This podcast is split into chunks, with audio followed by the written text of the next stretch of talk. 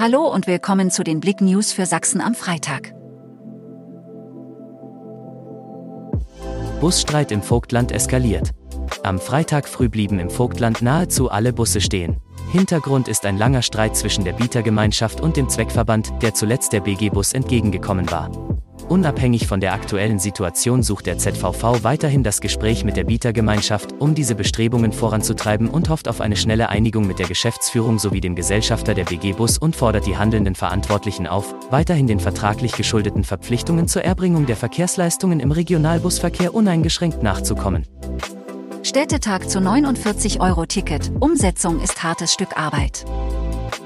Bundeskanzler Olaf Scholz hatte nach der Ministerpräsidentenkonferenz am Donnerstagabend gesagt, dass nun alle Hürden beseitigt sind, sodass die Verantwortlichen in den Ländern und den Verkehrsunternehmen jetzt alles daran setzen können, dass das Ticket schnell und zügig angeboten werden kann.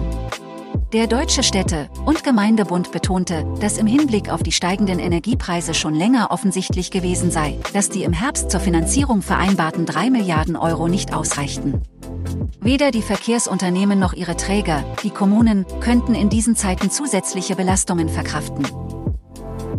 Viele Klinikeinweisungen wegen Atemwegsinfektionen. Nach zwei Wintern mit weniger Erkältungs- und Grippeviren im Zuge der Corona-Pandemie sind in Deutschland derzeit außergewöhnlich viele Menschen wieder davon betroffen.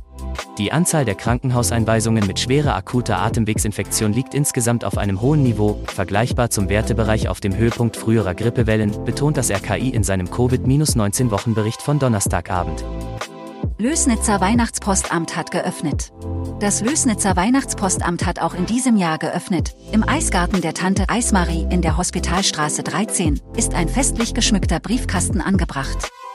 Die Briefe der Kinder, die dort eingeworfen werden, sollten mit Namen und Anschrift versehen werden, damit der Weihnachtsmann und Wichtel Markus, der dem Rauschebart unter die Arme greift, auch antworten können.